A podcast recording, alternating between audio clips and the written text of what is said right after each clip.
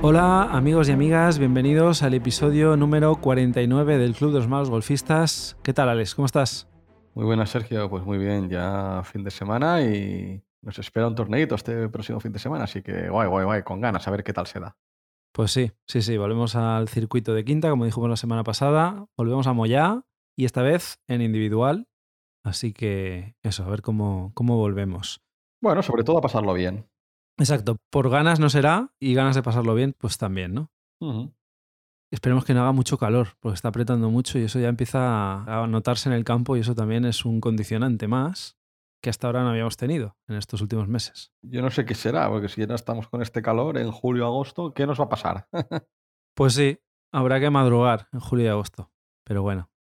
Hoy lo que queríamos era porque en vista de que estamos todos metidos en torneos, tenemos el challenge de los más golfistas, estamos todos intentando bajar handicap, mejorar tarjetas.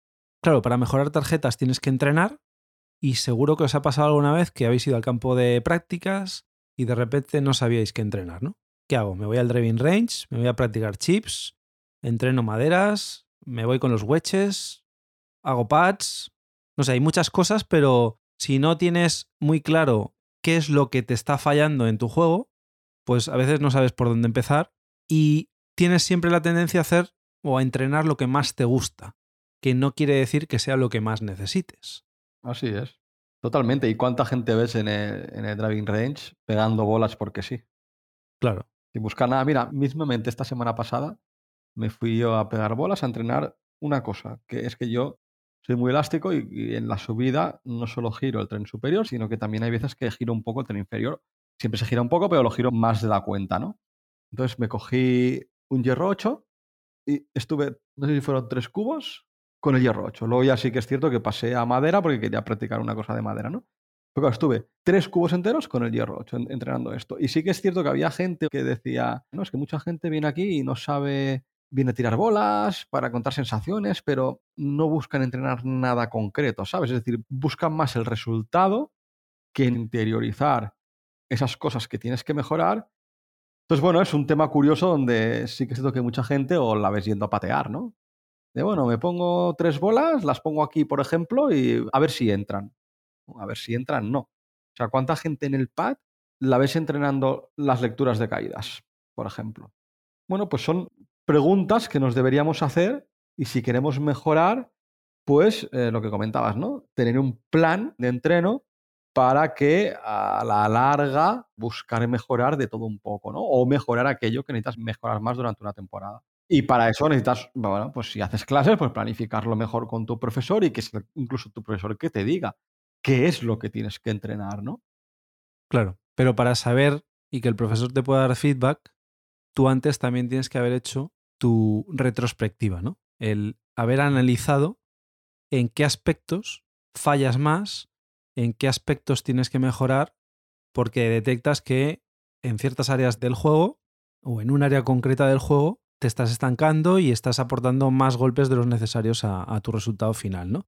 Entonces, básicamente lo que hay que hacer para conseguir eso es hacer un análisis post ronda, ¿no? Y nosotros os recomendamos y nosotros lo hacemos, en lo posible, siempre que hayáis hecho una ronda, tener muy clara o en mente, poder anotaros ciertos aspectos de esa partida para que luego veáis a nivel estadístico cómo estáis en esas facetas de juego y dónde hay que atacar los próximos entrenamientos. ¿no?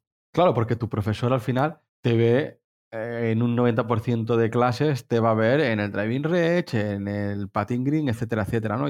Y él puede ver más o menos cómo vas con el juego largo y con el juego corto, pero no es hasta que juegas en el campo cuando al final tú tienes una serie de sensaciones o pues aquel día las maderas o el driver no funcionan o es el pad el que en nueve hoyos, que la media sería, lo bueno sería hacerse 18 pads, te haces 25, cuando a lo mejor el día antes has pateado bien en clase, ¿no? Bueno, pues son cosas que tú tienes que analizar y transmitir luego a tu profesor para poder establecer junto con él un plan de clases y de entreno. Claro. Y obviamente a nivel estadístico, a nivel de datos, puedes establecer el nivel de detalle que quieras en función también del tiempo que tengas, la cantidad de información que hayas podido recoger, porque aquí entra también si lo tienes que hacer a mano o dispones de algún dispositivo que te recoja esa información de forma más pormenorizada, con lo cual tendrás muchos más datos de una forma mucho más rápida ¿no? y automatizada. Seguramente al principio, para handicaps altos, con 3-4 estadísticas sencillas que comentaremos ahora a continuación, ya te puedes hacer una idea de por dónde focalizar tu entrenamiento y a medida que vas bajando el handicap y tienes mejor nivel, pues seguramente ahí tendrás que afinar más porque, claro, la mejora en tu nivel pues va a ser cada vez más difícil de conseguir, ¿no? Con lo cual el análisis lo vas a tener que hacer más detallado para luego el entrenamiento hacerlo mucho más específico. Pero bueno, sea cual sea el nivel de detalle, obtener estas estadísticas de juego te llevará siempre a una práctica más efectiva y aprovechar mejor el tiempo que tenemos, que en general es poco, teniendo en cuenta de que el golf ya te consume de por sí mucho tiempo, ¿no? Al final lo que vas a conseguir es que seguramente el hecho de bajar de 100, bajar de 90, esos retos que te pongas ¿no? durante la temporada, pues seguramente te cueste menos llegar a conseguirlos. ¿no?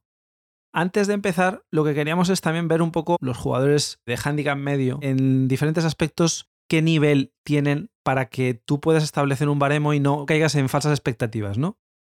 Según MyGolfSpike, que tiene una base de datos bastante extensa, un handicap medio, handicap 15, 16, 17, suele tener unos 35 patch por ronda, estamos hablando de 18 hoyos, coge un 48% de las calles y tiene un 29% de greens en regulación. Cuidado, ¿eh? Cuidado con esto, ¿eh? O sea, estamos hablando de un handicap medio, 35 patch por ronda, ¿eh? Un handicap alto, nosotros recomendamos irse siempre a dos patch por hoyo de media. Eso serían 36.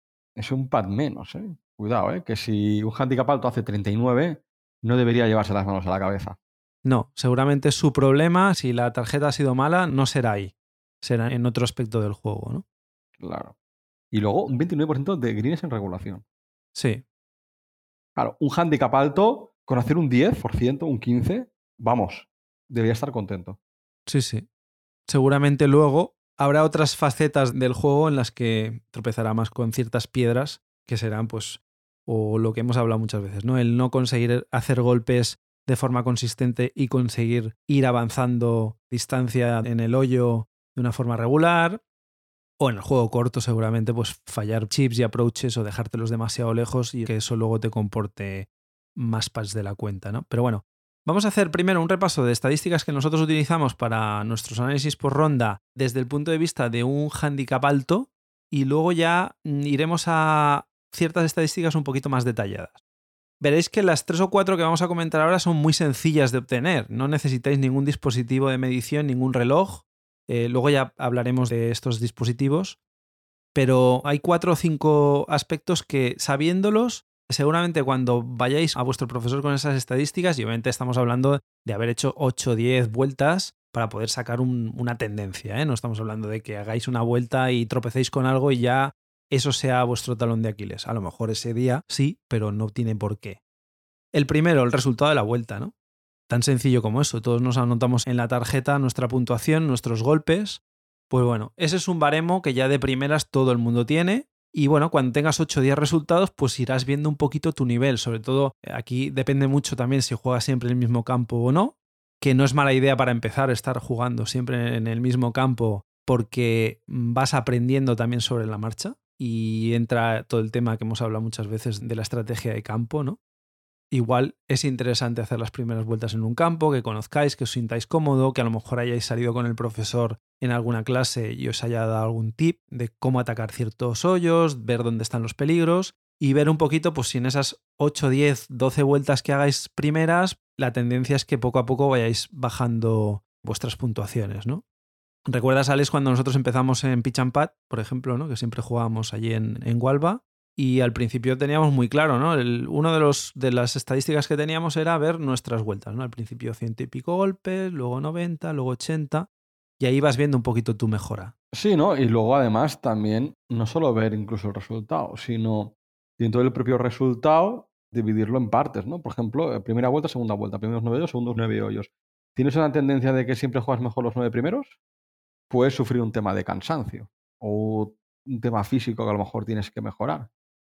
O siempre haces mejor la segunda vuelta. Entonces, a lo mejor puede significar que estás dedicando poco tiempo o no haces un buen calentamiento.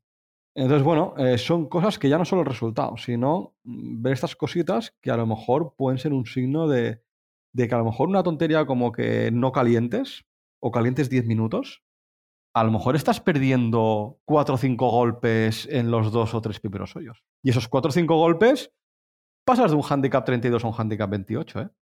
Sí, yo es algo, por ejemplo, que me han pasado esta temporada. ¿eh? En los primeros torneos que hicimos, el primer hoyo siempre hacía raya. Ya has tirado un hoyo. Cuando juegas 9, pues ya has tirado una décima parte de la vuelta prácticamente, ¿no? Yo, en cambio, hago lo contrario. Hago mucho calentamiento, pero en los torneos de 9 hoyos no sufro el cansancio. Pero sí que es cierto que en los de 18 hoyos yo tengo una, un cansancio entre el hoyo 12-15 yo ahí tengo un problema de, cansancio. Sí que siento que luego en el 15 ya por inercia tiras, ¿no? Y a lo mejor ahí pues te relajas un poco más porque a lo mejor si vienes de unos hoyos malos por cansancio o lo que sea, ya piensas, va, esta vuelta va a ser mala, te relajas y es cuando sale tu golf bueno. Luego también puede ser un tema de concentración, a lo mejor se te hace demasiado largo porque mentalmente no estás preparado para aguantar todos esos hoyos, ¿no? Como veis, es una estadística muy sencilla de conseguir pero que ya nos está dando mucha información. Otra estadística sencilla, número de calles cogidas. es un indicador de si las salidas desde el tee te están perjudicando a la hora de, sumar muchos golpes, ¿no? Porque a lo mejor te vas fuera, tienes que hacer un golpe de recuperación. Entonces, claro, hay que analizar esto bien, ¿no? Sí. También aquí, si quieres mayor nivel de detalle, no solo conformarte en si has cogido la calle o no, sino si la has fallado, la has fallado por poco y en realidad no te está penalizando mucho. O por contra, en muchas salidas de ti, luego tienes que hacer un golpe de recuperación porque te has quedado en los árboles, no tienes visión directa a bandera y estás perdiendo ahí un golpe, ¿no? Y luego también, si se puede, es muy interesante en las salidas apuntarse qué palo has usado. Porque a lo mejor puedes detectar que siempre que sales con maderas es cuando te está dando más problemas o con los hierros. cosa que si no apuntas, seguro que bueno, te puedes acordar de una vuelta de, no, un driver o dos drivers se me fueron a la derecha, hice un slice, eh, me salí fuera límites, me tuve que dropar porque tenía estacas rojas, bueno. Pero lo que tú has comentado, una vuelta tampoco es significativo para poder determinar qué parte del juego tienes peor, ¿no? Puedes tener un día malo, con maderas, por decir algo, ¿no? Que estábamos hablando de la madera. Pero sí que es cierto que cuando haces cuatro o cinco vueltas, o ocho vueltas, o diez, ya puedes determinar un poco más en detalle si tienes una parte del juego que cojea respecto al resto. Claro, ahí ya detectas tendencias y entonces ahí puedes atacar luego en el entrenamiento y decir, oye, pues mira, el driver no me está funcionando, estoy teniendo muchos problemas, se me están yendo demasiadas, ¿no? Cojo solo, pues, de ocho intentos que hago con el driver, pues solo he cogido dos calles. Bueno, pues ahí ya tienes una información muy válida para poder entrenar ese aspecto, ¿no? De tu juego. Es también una estadística muy sencilla de hacer, con una libretita y un lápiz. Cada vez que acabes el hoyo, aparte de apuntarte el, resultado, pues dices, pues mira, he salido driver y una X o un check si has cogido la calle. Luego, otro parámetro serían los genes en regulación. Esta estadística te ayuda claramente a conocer cómo estaría tu juego corto y el de aproximación. Puedes ahí ver si te está ayudando o te está penalizando teniendo en cuenta un poco las estadísticas que hemos dicho antes, ¿eh? de que un, handicap alto no tiene por qué coger todos los greens en regulación, ni mucho menos. También contar con vuestro handicap. Para vosotros, si tenéis un punto en el hoyo, pues eso también contarlo, porque bueno, al final no estáis jugando contra un par 72 de un campo, sino que estáis jugando contra vuestro par propio, ¿no? Pues bueno, son estadísticas que también son interesantes porque ahí estáis viendo también, pues lo que decía Alex, ¿no? Cómo llegas a green, si estáis llegando bien a green, si estás ejecutando bien los segundos o terceros golpes en pares 4, si estás ejecutando bien los terceros o cuartos golpes en los pares 5, ¿no? Sí, sí, cuando hablamos de green en regulación, siempre hay que tener en cuenta el handicap de cada uno. ¿eh? Luego, otra estadística, en los hoyos en los que no hayáis conseguido el green en regulación, pues ver cuántas ups and downs conseguir. Aquí, obviamente, el porcentaje de up and downs en jugadores de nivel bajo obviamente no puede ser muy alto. No es una tarea sencilla el invocar en un pad después de hacer un chip, ¿no? Pero bueno, es una pequeña estadística que también, en el caso de que lo hayáis tenido, lo podéis anotar. Quizás sería la menos significativa de las que hemos visto hasta ahora. Sí, seguramente sí. Pero bueno, oye, si te la notas y lo has conseguido, pues siempre es una pequeña alegría que te pueda dar un poquito de, de ánimos, ¿no? Y luego lo que hablábamos antes, ¿no? El tema de pads. Pues todo jugador de golf tiene que tener en sus estadísticas cuántos pads hace por ronda, porque básicamente los pads ya hemos comentado muchas veces que es el 40, 45% de los golpes que se dan en una vuelta. Obviamente no todos los pads son igual de importantes. No es lo mismo hacer un tapín, invocar una bola que se ha quedado a centímetros que meter un pad de dos metros o no tripatear cuando tenías la bola a 10, 15 metros. Pues eso es un éxito, ¿no? Yo creo que de cualquier jugador y de especial handicaps altos, eh, si queremos mejorar nuestro handicap, sería marcarnos un objetivo de una media de dos pads por hoyo. Evidentemente, siempre va a haber algún tripateo. Pero bueno, eh, que haya algún hoyo donde solo hagas un pad. Sí, sí. Para el nivel que estamos hablando, hacer 36 pads es un buen día de pad. No se puede considerar de otra forma. Sí, sí, sí. sí. Y luego lo que hablamos, ¿eh? para jugadores con algo más de nivel, que quieran seguir mejorando, pues seguramente haya que buscar estadísticas algo más detalladas, relacionadas seguramente en parte con lo que hemos hablado ya, pero que nos darán un poquito más de información para poder ahondar quizá con más detalle en los tipos de entrenamientos que hay que hacer, ¿no? Aquí sí que os recomendamos que en lo posible tengáis la ayuda de algún dispositivo tecnológico, como puede ser un reloj de golf, pero si no tenéis un reloj de golf, también hay ciertas aplicaciones de móvil que también nos dan mucha información de esta que vamos a comentar. Recordad que hicimos un programa, para los que no lo hayan escuchado, el episodio número 30, en el que hablábamos de este tipo de, apps. Muchas de ellas son gratuitas, algunas para obtener todas las estadísticas pues hay que pagar alguna suscripción. Pero bueno, eh, a lo mejor no queréis invertir en un reloj de golf, pues bueno, tenéis esa opción también estadísticas avanzadas que se nos ocurren así. Seguro que hay muchas más, ¿eh? pero bueno. Y que miramos nosotros, que usamos nosotros para analizar nuestro golf, ¿eh? dejémoslo claro también. Eso es. Tenemos, por ejemplo, dispersión lateral. Estábamos hablando antes de las salidas de ti, ¿no? Pues cuántas calles fallamos. Bueno, pues es importante también saber si son a izquierda, a derecha, qué tendencia tenemos, ¿no? Esto lo puedes marcar fácilmente. Hay aplicaciones en las que cuando tú das el golpe, pues le dices, oye, pues me he ido a la izquierda, me he ido a la derecha, he cogido la calle. Luego, si tenéis tiempo, una cosa que se me ocurre, y para los que jugáis de forma regular en un campo, un día que tengáis así tranquilidad y no tengáis grupos por detrás, os ponéis a 180 200 metros de la salida del tee, y si tenéis un medidor de distancia, os ponéis en el centro de la calle y medís al lado y lado lo ancho que es la calle, ¿no? Y eso os lo podéis anotar en una libreta y a raíz de ahí, pues si eso lo tenéis anotado y sabéis que la calle tiene 40 metros de ancho, ese hoyo en todas las vueltas que hayáis hecho en ese campo, ver cuántas os habéis ido a la izquierda, cuántos habéis ido a la derecha. Y ahí también tenéis una forma de saber la dispersión lateral que tenéis con el palo que utilicéis de forma regular en ese hoyo. ¿no? Es lo que en una driving range con un monitor de lanzamiento eh, lo tendréis de forma automatizada, pues es una buena forma de hacerlo también. De una forma más manual, pero bueno, es una estadística que tenéis ahí. Yo, por ejemplo, con el Drive lo veo claramente, ¿no? En la app que usamos me voy a la derecha, o sea, no a nivel de slice, muy bestia, pero sí que un fade un poco pronunciado. Rara vez es la que me voy a la izquierda con el Drive, por ejemplo, y es algo que tengo detectado y que estoy trabajando también. Claro, esto al tener dispositivos GPS, pues como tú vas marcando cada golpe desde donde lo das, pues luego la aplicación sola ya te va calculando y te va diciendo pues esa dispersión que tienes. Si es más a derecha, izquierda y, tienes incluso pequeños gráficos de ver dónde cae la bola y pues ves un poquito la dispersión. Más estadísticas. Bueno, pues tendríamos, por ejemplo, las aproximaciones. ¿Cómo fallas tus aproximaciones? Es decir, estás cerca de green a 20, 30, 40, 50 metros y ves con cada palo qué tanto por ciento me quedo corto, qué tanto por ciento me voy largo, a la izquierda, a la derecha o dejo la bola en green, ¿no? Y ahí nosotros vemos claramente en handicaps altos, y nosotros nos pasa, que un 40, 40 y pico por ciento son cortas. O sea, de los cinco posibles destinos de la bola, entre corto, largo, izquierda, derecha y green, más de un 40% nos quedamos cortos. Porque tenemos miedo a pasarnos. Es que nos pasa tanto a ti como a mí, nos está pasando eso. Sí, porque muchas veces tiendes a pensar que hacemos más metros de los que en realidad hacemos.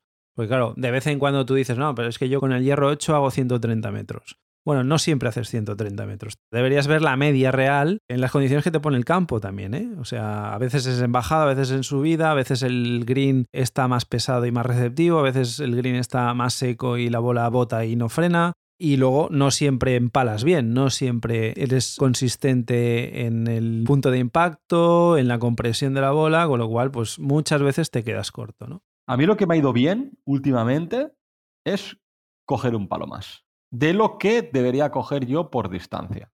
Sí. Yo tengo la otra técnica que comentamos algún día de mirar fondo de green. En el reloj, por ejemplo, nos marca eh, inicio, centro de green y fondo de green. Pues yo tiendo a mirar fondo de green y suelo coger el palo en el que pienso que esa es la distancia que hago a fondo de green. Claro. Los golpes que te salgan muy buenos te pasarás, pero bueno, habrás pegado un buen golpe y te tendrás que quedar con eso. Y los que no impactes perfecto, la dejarás en green. Sí, exacto. Garmin lo bueno que tiene es que estos golpes de aproximación luego puedes seleccionar qué palo quieres ver. Puedes ver todos los palos de tu bolsa o puedes escoger y decir, pues mira, el pitching wedge, dime qué porcentajes me quedo corto con el pitching wedge, me voy a izquierda, me voy a derecha, con lo cual ahí también puedes ver tendencias de cómo haces el swing con cada palo, a medida que la varilla es más larga y estás más lejos de la bola, pues igual tienes mayor problema.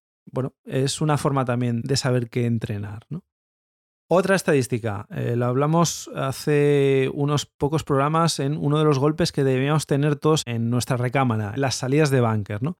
Pues saber estadísticamente cuántas salidas de bunkers fallamos también es un buen indicativo para saber si tenemos que potenciar el entrenamiento en eso o no. Fijaros que es muy sencillo también de anotar, no necesitas un dispositivo móvil ni un reloj. Cada vez que caigas en bunker, te lo anotas, pones un asterisco en el hoyo y ya sabes que ahí has salido de bunker. En el caso de que no hayas conseguido salir a la primera, pues te pones una marquita y ahí, pues luego, a medida que vas viendo vueltas, pues dirás, pues mira, he caído en esta ronda, he caído en 8 bunkers y de los 8 en 6 he salido bien. Bueno, pues a lo mejor es una buena estadística para ti de momento y eso lo deberías dejar aparcado y entrenar otras facetas. O no, has tenido que hacer cuatro golpes para salir de un bunker. Bueno, pues ya sabes dónde tienes que atacar el próximo entrenamiento, ¿no? Sí, sí, está claro, está claro. Luego también tendríamos los golpes de penalización, donde sí que es cierto que esta estadística tiene que estar lo más baja posible, ¿no? Puedes apuntarte en qué hoyos has tenido una penalización. Entonces tú puedes ver a lo largo de una vuelta cuántas penalizaciones has tenido. Entonces ver si normalmente en cada vuelta que tú hagas 18 hoyos tienes 4, 5 o 6 penalizaciones, pues a lo mejor tienes que trabajar aquella parte del juego que te ha provocado esa penalización. Por ejemplo, si muchas penalizaciones las estás teniendo desde la salida del tee porque te vas fuera de límites, eh, a lo mejor tienes que trabajar la salida del tee. Entonces, bueno, es saber un poquito las penalizaciones por qué están producidas. Normalmente los golpes de penalización los vas a tener con golpes largos. No vas a tener penalizaciones aproximando a green. Sí, a no ser que caes en agua o, o, luego, por ejemplo, pues te puede dar un indicativo de que a lo mejor estás jugando demasiado agresivo. A lo mejor debes jugar más calmado sin intentar ciertos golpes que no has entrenado. Bueno, eso también es un indicativo. Bueno, es analizar y ver cómo se producen las penalizaciones. Claro. Y luego, por ejemplo, otra estadística que se nos ocurre ya en Green, por ejemplo, es la proximidad al hoyo, ¿no? Ahí también detectamos, por un lado, qué tal estamos haciendo los chips, golpes de 10, 20, 30 metros, cómo de cerca los dejas, porque ya entendemos que los golpes de 80, 90 metros, pues dejarle un green ya es un éxito para el nivel en el que estamos. Con los chips tienes que ser un poquito más exigente, dejarla un poquito más próxima al hoyo para evitar esos tripateos, ¿no? De cuando nos vamos a más de 10 metros, 12, 13, 14, 15 metros, que a lo mejor pues ahí ya tienes tendencia a tripatear. Pues bueno, ahí puedes mirar un poquito aproximado, si no tienes un dispositivo que te marque las distancias, pues bueno, ver cómo de cerca más o menos estás dejando la bola respecto al hoyo más que nada porque al final, pues eh, eso te va a repercutir luego en el número de pads, ¿no? Por ejemplo, en nuestro dispositivo sí que te calcula cuando le marcas en el green dónde está la bandera, por GPS, pues te dice cuántas veces pateas una vez, dos veces, tres veces desde distancias de menos de tres metros, entre tres y seis metros y más de seis metros, ¿no? Si no tienes esos dispositivos, pues bueno, más o menos lo haces un poquito a ojo, pero también puedes detectar esas tendencias. Al final son todo estadísticas, seguramente haya muchas más, pero se nos han ocurrido estas, que como veis pues son relativamente sencillas de obtener y al final pues bueno, si eso luego lo vas manteniendo de forma regular en un Excel en el que, por ejemplo, estableces en columnas todas estas estadísticas y luego cada fila es una ronda, como son datos acumulados, pues con una fila ya puedes tener toda esta información. Pues luego ahí puedes ver tendencias, puedes ver mejoras, puedes ver cómo mejorando una parte de tu juego, luego hay otra parte que empeora, que eso también pasa porque está todo muy relacionado. Bueno, eso te sirve mucho más que no hacer nada, que hacer la ronda, decir, pues mira, he hecho 95 mm, golpes, he hecho 115 golpes, hasta el día siguiente. Pues si no puedes analizar un poquito tu ronda al día siguiente, vas a empezar de cero otra vez, ¿no? Claro, sí, sí. Bueno, al final son ciertos parámetros que estudiándolos bien y sabiéndolos leer bien, te puede ayudar a lo que comentábamos al inicio, ¿no? A, a hablar con tu profesor y establecer un plan de entreno, ¿no? Eso es. Dejadnos en las redes si se os ocurre alguna estadística que vosotros acostumbréis a, anotar y, os haya servido para mejorar algún aspecto concreto del juego. Recordamos que estamos en Twitter y en Instagram, en Malos Golfistas. Tenemos también un correo electrónico, malosgolfistas.gmail.com. Podéis escribirnos para comentarnos cualquier tema, si se os ocurre alguna idea para algún episodio que queráis que comentemos y no lo hayamos hecho ya. Pues bueno, eso seguramente sea interesante para toda la comunidad agradeceros a todos que cada vez tenemos más escuchas y más suscriptores. Si os gusta el podcast, suscribiros. Si tenéis cinco minutos, pues dejadnos una reseña, esas cinco estrellitas que nos ayudan también a mejorar en los rankings de popularidad del podcast y para que cada vez más gente nos descubra. Y como decía antes, recordaos que tenemos el challenge de los malos golfistas. Y nada, poco más. Os dejamos por hoy. Os deseamos una muy feliz semana de golf y que vayáis a por el Verdi. Ciao.